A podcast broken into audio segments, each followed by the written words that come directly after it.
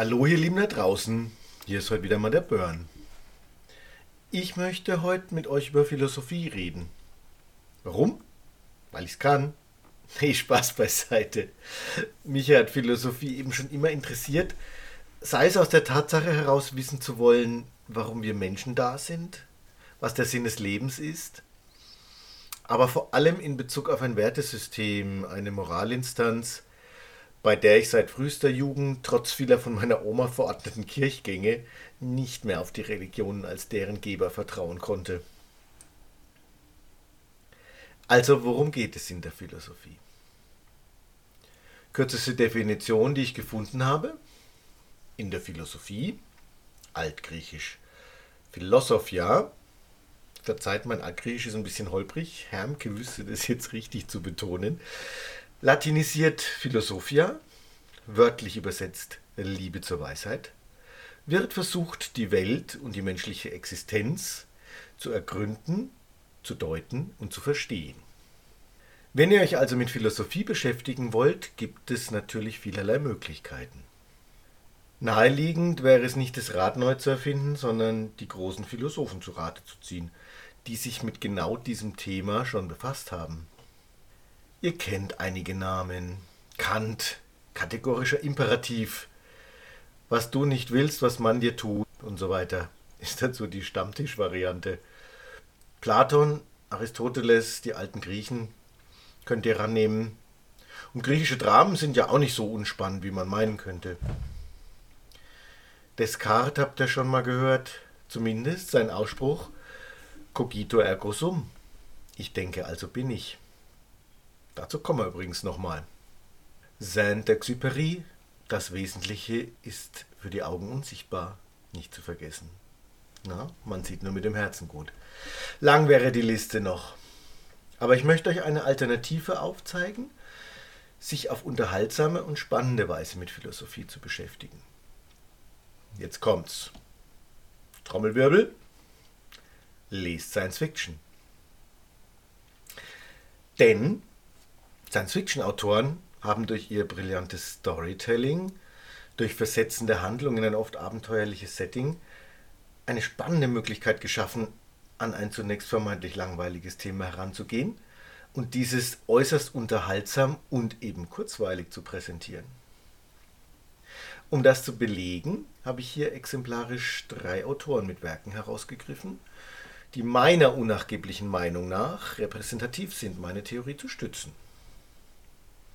Für weitere Empfehlungen darüber hinaus bitte ich, das Gespräch im Laden zu suchen, denn das führt dann hier zu weit. Gerd hat ein Limit an Zeit für den Podcast festgesetzt, das würde ich hier bei weitem überschreiten. Also, erstens, Kurt Vonnegut. Lest die Sirenen des Titan, wo ihr auf den ersten 60 Seiten schon ausreichend über Menschen und deren unterschiedliches Sozialverhalten im Frieden wie im Krieg lernt. Lest Schlachthof Nummer 5, wo mit satirischer Note mit Hilfe des Phänomens Zeitreise darüber nachgedacht wird, inwieweit wir einen freien Willen haben und warum sich trotzdem alles wiederholt, vor allem die Fehler. Zweites Beispiel, Philip K. Dick. Lest Total Recall. Was ist die Wahrheit? Das, was wir sehen oder was unser Gehirn sieht und uns zeigt? Lest Blade Runner. Was macht uns zu Menschen? Ich denke, also bin ich auch als Maschine menschlich? Ihr erinnert euch, cogito ergo sum? Aktueller denn je, siehe ChatGPT. Lest Minority Report. Was, wenn wir heute schon wüssten, was einer mal Böses tun wird? Last not least, drittens, die große Ursula K. Le Guin. Lest die Enteigneten. Anarchistisches System. Allen gehört alles.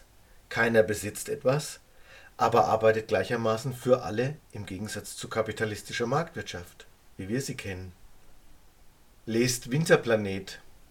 Sein Geschlecht selbst wählen, Mann wie Frau sein können, freie Liebe und selbstbestimmte Beziehungen und damit verbundene Vorurteile. Lest Am Anfang war der Beutel. Ein Essay, warum es den Beutel eher gegeben haben muss als das Rad oder vor allem die Waffen. Diese Werke haben schon einige Jährchen auf dem Buckel und sind ja wohl trotzdem aktueller denn je.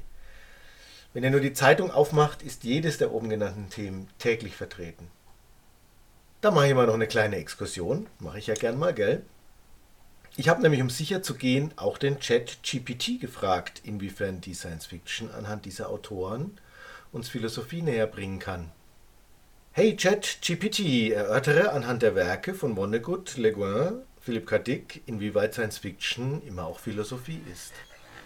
Die Werke von Kurt Vonnegut, Ursula K. Le Guin und Philipp K. Dick sind Beispiele für Science-Fiction-Literatur, die oft tiefgreifende philosophische Fragen aufwerfen. Viele Science-Fiction-Geschichten beinhalten nicht nur wissenschaftliche Konzepte und technologische Entwicklungen, sondern auch eine tiefere Reflexion über die menschliche Natur, die Gesellschaft und die Moral. Im Folgenden werde ich anhand von Beispielen aus den Werken der genannten Autoren erläutern, warum Science Fiction immer auch Philosophie ist. Kurt Vonnegut ist bekannt für seine düsteren, satirischen Romane und Kurzgeschichten, die oft von der Menschheit und ihrer Fähigkeit, selbst zerstörerisch zu sein, handeln. Ein Beispiel dafür ist sein Roman Schlachthof 5, der von einem amerikanischen Soldaten erzählt, der den Zweiten Weltkrieg überlebt hat und durch die Zeit reist. Vonnegut nutzt die Science-Fiction-Elemente, um seine LeserInnen dazu zu bringen, über den Krieg und die menschliche Natur nachzudenken. Die Geschichte handelt auch von der Idee des freien Willens und der Determination und lässt den LeserInnen darüber nachdenken, ob unsere Handlungen vorherbestimmt sind oder ob wir tatsächlich Kontrolle über unser Leben haben. Ursula K. Le Guin ist bekannt für ihre Arbeiten im Bereich der sozialen und politischen Philosophie. In ihrem Roman Die linke Hand der Dunkelheit beschreibt sie eine Gesellschaft, in der es keine Geschlechter gibt, sondern nur geschlechtslose Individuen, die sich während bestimmter Zeiten des Jahres paaren können. Das Buch ist eine kraftvolle Meditation über die Konstruktion von Geschlecht und Identität sowie über die Auswirkungen von Vorurteilen auf unsere Wahrnehmung der Welt. In vielen ihrer anderen Werke untersucht Le auch Fragen der sozialen Gerechtigkeit und der politischen Macht. Philippe K. Ist für seine dystopischen Romane und Kurzgeschichten bekannt, die oft von der Menschheit und ihrer Beziehung zur Technologie handeln. Sein Roman Blade Runner, auf dem der gleichnamige Film basiert, stellt die Frage, was es bedeutet, menschlich zu sein, indem er eine Welt zeigt, in der künstliche Wesen fast nicht mehr von Menschen zu unterscheiden sind. In vielen seiner anderen Werke untersucht Dick auch Fragen der Realität und des Bewusstseins, indem er alternative Realitäten und künstliche Intelligenz einführt. In all diesen Werken geht es nicht nur um Science-Fiction-Elemente, sondern auch um tiefgreifende philosophische Fragen.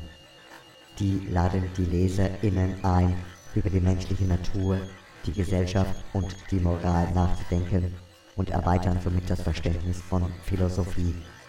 Science Fiction kann aufgrund ihrer Fähigkeit, komplexe Konzepte auf eine zugängliche Art und Weise darzustellen, eine wertvolle Rolle in der Vermittlung von philosophischen Ideen spielen.